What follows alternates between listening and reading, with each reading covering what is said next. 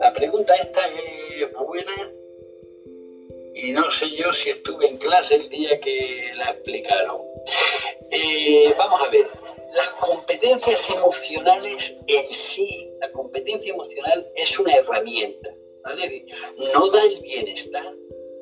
Eh, esto, las competencias emocionales no son una herramientas para que tú de pronto te levantas por la mañana y dices, anda, qué, qué, bien estoy.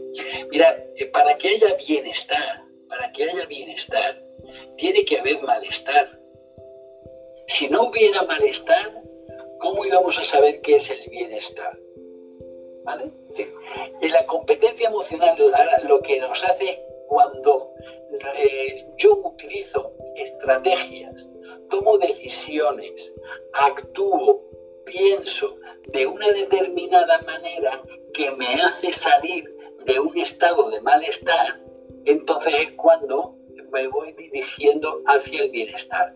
Pero mirar, hay personas que tienen muchísimas competencias eh, emocionales, y sin embargo eh, no quiere decir que tengan eh, una vida, digamos así, de bienestar.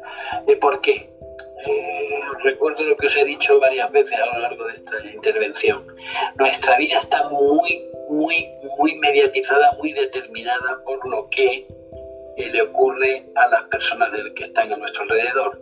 Y a veces es complicado tener bienestar cuando tu pareja, tus hijos, eh, eh, le ocurre algo. Esto sería verdad muy difícil que una persona diga, no, no, yo como tengo una inteligencia emocional, mi pareja de la que estoy tremendamente enamorado me ha dejado, pero yo estoy feliz porque estoy aplicando mi, pues estar hecho polvo, no, si tu pareja te deja y tú estás enamorado de tu pareja, tienes que estar hecho polvo. Porque si estás festejándolo, es que no estabas muy enamorados ni enamoradas, ¿no?